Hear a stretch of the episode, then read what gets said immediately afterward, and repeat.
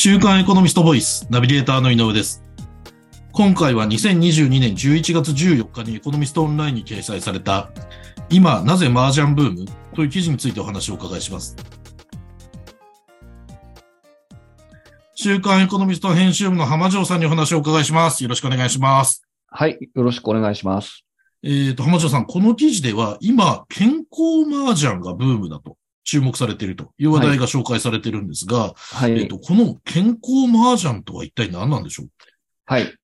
まあ、麻雀と言いますと、どうしても、まあ、お酒だとか、まあ、よくタバコを食い出しながらとかですね、うんうん。あのーまあ、朝まで、はい。こちらで麻雀を打つとかっていう、まあ、まあ、男性のですね、はい。まあ、大人の遊びっていうイメージが強いと思うんですけれども、はい。あの、ここで言うのは、その、純粋にその、まあ、スポーツ競技って言いますか、あの、まあ、はい。テーブルル、あの、ゲームのような形で、囲碁とか将棋とかっていった感じでですね、うん。まあ、楽しむ、あの、競、あの、スポ競技、あくまでの競技として、テーブル、あの、ゲームとして、はい。麻雀を楽しむっていう意味で、あの、健康麻雀っていう形、要は、えーっと、飲まない、吸わない、かけないっていう麻雀を、うんまあ、あの、こういう言い方で、健康麻雀っていう言い方にしてますよね。それで、まあ、注目されてきてるわけですよね。なるほど。で、えっ、と、この記事では、その女性専用の麻雀教室も人気だと紹介されてますね。はい。うん。あの、結構あの女性がですね、あのーまあ以前は多分やらなかったと思うんですけど、はい、はい。まあ、最近まあもちろん高齢化しているところもありますし、うん。あのーなんていうんですかね、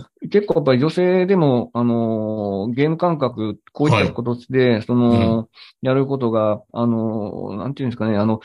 よく、むか、あの、少し前ですと、あの、ろはい。あの、高齢者施設なんかで、うん。あの、まさにその、まあ、まあ、あの、まあ、認知症の防止ですとか、まあ、いろんな観点で、まあ、時間はね、高齢者の方ありますから、はい。あの、それをどうやって過ごすかっていう一つに、あの、取り上げられて、ただ、うん。その時もやっぱり麻雀っていうイメージが悪すぎるんで、なぜはい。高齢者施設で麻雀なんだっていうことで、うん一時批判もあったみたいですけど、まあそこから、あの、そうでないなくて、あの、うんまだ男性がいる、あの、いわゆる雀荘でなくて、女性専用にすることによって、はいあ。の、女性の集まりが増えてきて、こはいう、じわじわと今人気になってきてる。で、女性専用のオフィスがて、うん店舗が出てきたっていう形で、うん今結構ブームになってますよね。そうですね。記事では、その都内でもうすでに複数店舗女性専用の麻雀教室展開している企業の紹介とかもされてますもんね。ええですから、あのここ、今回取材でそう、あのお邪魔したのが、あの銀座にある柳ちゃんっていう、あのはいおお店、まあ、女性専用のその店舗を、あの、展開するお店なんですけれども、はい。あの、開校した、まあ、おそのお店、女性専門店を、まあ、始めた当初はやっぱり1日に3、4人とかですね、うん、うんまあ、週1回ぐらいだったんですけれども、やっぱり徐々に口コミで広がっていって、ほうで女性のお来られた方が楽しかったっていうことで、で、それで、今今ではもうやっぱり60人ぐらいの席が全部埋まるような状況になってるんですよね。ですから、まあそういう、まあ口コミでじわじわと広まっていくっていう感じなのかなと思いますうんうんね。なるほど。その、女性は、その麻雀のどこがこう、楽しくてというか、なぜ女性に麻雀が今人気になってるんでしょううね。んやはりその取材してて分かったのが、はい。まあ、まあ、男性と比べてやっぱりなかなかその、ハラハラドキドキするような体験っていうのが。あんまりその、ない、なあーで、麻雀ですと、やっぱりちょっとね、自分がこう、あの、テンパってきて、はいはいはいあもう一手で、あの、勝てるとかですね、うんそういうちょっとした、こう、あの、ドキドキ感、はい、はい。そういう、あまあ、あの、心理ゲーム的な要素もありますから、あーはい、そういったはところで、すごくそのね、あの、役ができた時の、はいとはい思った時だとか、ロローンで決めた時のその達成感とか、い。うん。まあそういったんところで、やっぱりあの、女性が、の人気の一つになっているようですね。なるほど。確かに今までは、その男性だと、まあ、それこそ、えっと、公営ギャンブルだとか、はい。あの、スポーツでもそうでしょうけど、いろいろこうなんだろう、ゲーム感覚を楽しめる娯楽ってあったと思うんですけど、うん。女性はその意味だと確かに女男性よりは少なかったかもしれないそうですね。どうしてもね、家族があるから家の、ん。家庭の中で、まあいろんな家事も忙しいですし、はい。なかなかそういう、まあね、女性が一人でジャンソ行くっていうのはなかなかちょっと考えにくい、これまでのうん。教えだったかと思うんですけど、うん。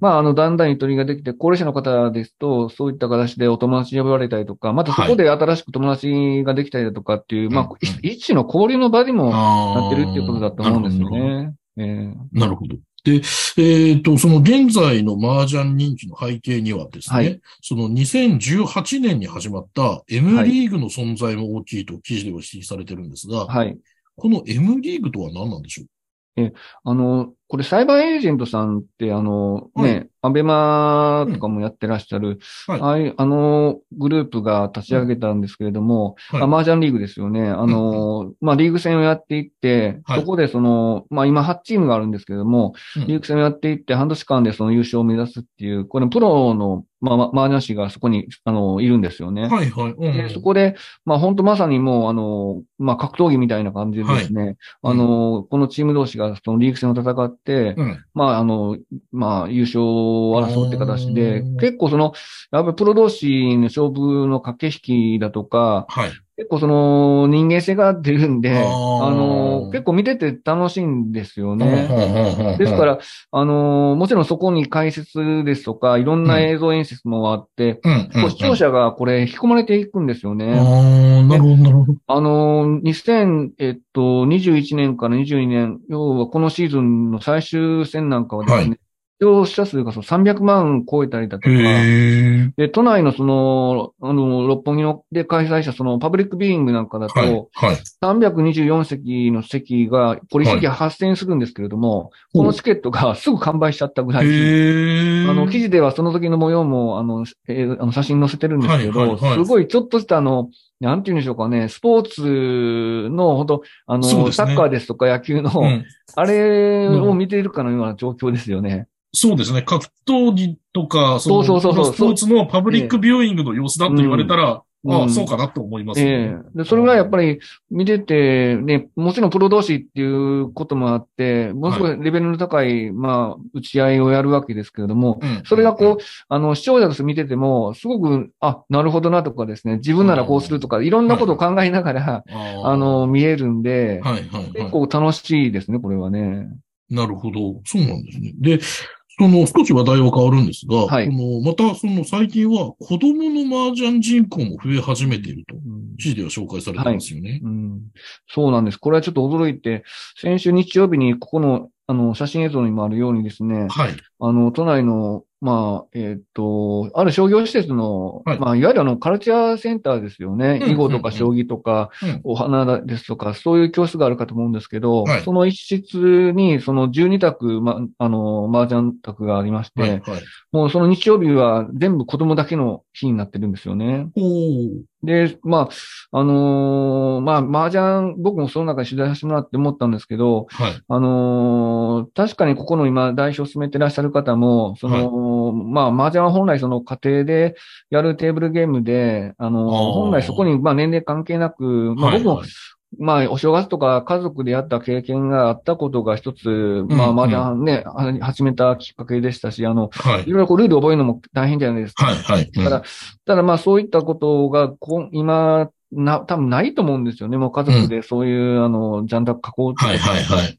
で、まあそう考えたときに、まあこの地域社会における麻雀のイメージもちょっと払拭して、以前のそのブラックなものから、はいまあ、。クリーンな環境を提供すれば、子供や女性にも、まああの、テーブルゲームとして、はい。はい。十分普及するっていうことで始められたんですけど、これは思いのほかやっぱり、あの、受けてですね、あの、いや、あの、こ都内なんですけど、千葉県から友達二人で来たら、来てる女の子とかですね、へあー。のーすごいんですよ。で、あの、ちょっとインタビューすると、どうして麻雀、小学1年生の子だったんですけど、はいどうして麻雀始めたのって言ったら、あうんお家で、あの、パパとママがやってて覚えたとか。幼稚園からやってるって言うんですから、すごいなと思って。すごいですね。。で、もう、まあ、そういう子がね、いっぱいいるんですよ。へー。あの、い1時間1コマなんですけど、はいはいあの、1日午前中に2コマあって、午後に2コマ、全部で4コマですよね。うんうんもう、その、お弁当持って持参で、4コマ全部、あの、受ける、あの、やる、麻雀打ち続ける子供とか。結構ね、すい。ごい盛り上がりを見せてて、ちょっと圧倒されましたね。すごいですね。その、子供でそんななんか一日中何かに打ち込んでとかっていうのはうんなかなかないですもんね。そうですね。あのね、ゲームだとみんな結構一緒にやってる。まあ、あのゲーム感覚にも近いと思うんですけど、ただこれ麻雀ですと、あのね、そこで先ほどの女性だけじゃなくて、まあ、あの、友達が新しくできて、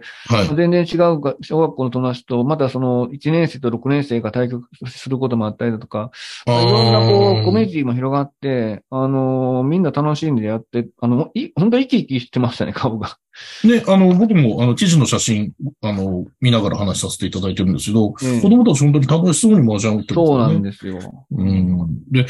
あのー、一方ですね、まあ、子供たちのその保護者は、はい、その麻雀の持つ学習効果に注目していると、うん、こう記事でも指摘されてるんですが、これはどういうことなんでしょうか？まあ、実際ここに来られてた、あの、親子連れで来られてたお父さんの話だったんですけど、まあお父さんもちろん好きで、で、はい、始めるところはやっぱりこう数字にやっぱり馴染ませるように、ああの、ものすごくこう考えるじゃないですか。いろんなこう、はいはい、あの、役の集め方だとか、うん、で、相手の配配を見ながらどれを切っていくだとかって、すごいやっぱり心理戦もありますし、うん、で、そういうあの数学的なこう考え方も身につけられるっていうんで、で、そのお父さんはやっぱり、あの、まあ、成績がどこまで、あの、いあの、上がるのかわからないけども、はい、数学的にはロジカルな物事の考え方をする一つの役には立つのかな、みたいなことを、やっぱり言われてましたね。なるほど。確かにそうですね。あの、数学のなんていうか、統計だとか、はいうん、いう発想が、そうですね。いる必要ですもんね。うん、まあ、お互いにこう読み合いしますからね。はい、あれ、ね、振り込まないように、いかにするかとかってことも含めてですけど、はい。そうね。確率とか統計の問題ですもんね。なるほど。で、えっ、ー、と、今回は、その今注目されている麻雀ブームについて教えていただきましたが、はい、その麻雀人気っていうのは今後も続いていくんでしょうか？最後に教えていただけますか、うん、そうですね。あの、今、お話したように、あの、アメリーグですとか、はい、あの、あとそういう、まあ、教室がこれ徐々に増えることによって、うん、まあ、じわじわとやっぱり、この、まあ、ブームっていうか定着するのかなと思いますね。で、はい、まあ、ちょっとコロナで一時期やっぱりなかなかリアルって難しかったんですけど、まあ、まだちょっとこれから先、ああの、冬に、あの、年末にかけて、はい、で、またいろいろ第8波とか言われてますけども、はい、まあ、そういうのをうまく乗り越えながら、うん、まあ、あの、普通の、まあ、生活をする上で、こういう、新たなそのテーブルゲームとして、うん、で、実際この子供教室からもプロになった、あの、先輩とかいるんですよ。で、まあ、そのいろんなね、大会もあったりとか、あの、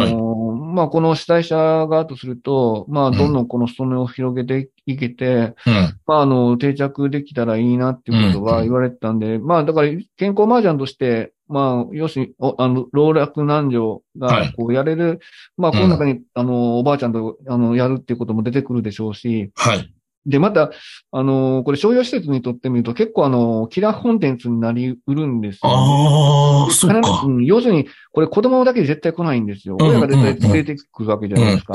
送り迎え当然しますよね、はいはい、商業施設だから、その、要するに、その集客したいわけですよね。なるべく上層階に来てほしいわけですよね。はい、はい、はい、はい。滞在時間なくして。うんうん、そうすると、ここもこれ商業施設なんで、当然お母さんはもう、じゃあ、その、こんあの、夕食の材料買ったりだとか、お父さん、お父さん来れば、ちょっと日用品、ちょっと備え、あの、子供帰ってる間に備えていこうだとか。はい、はい、はい。まあ、そういう、だから、あ。る意味、その、ね、もちろん麻雀っていう、そのテーブルゲーム自体もそうなんですけれども、うん、まあ、あの、商業施設は結構これキラーコンテンツの一つにして、要は集客の一つとしてやっぱり考えているところもあるって、うん、結構ここに引き合い、要するにどうしたらそういうノウハウが、ね、習得できるのかとか、どうするのかっていうことは問い合わせは結構あるみたいですよ。確かにそうですね。その商業施設からしたら、あの、家族連れで週末来てくれて、はい、しかも一定時間そこに滞在してくれるっていうのは大きいでしょうからね。えー、なるほど。そういったビジネスの面でも、このバージャーブームっていうのが注目される、ねうん、そうですね。だからいろんな形で今後こうサポートするような形にはなっていくんじゃないかなと思いますね。わかりました。ありがとうございます。今回は週刊エコノミスト編集部の浜城さんにお話をお伺いしました。浜城さんありがとうございました。はい、ありがとうございました。こちらの記事はエコノミストオンラインにも掲載されています。ぜひご覧ください。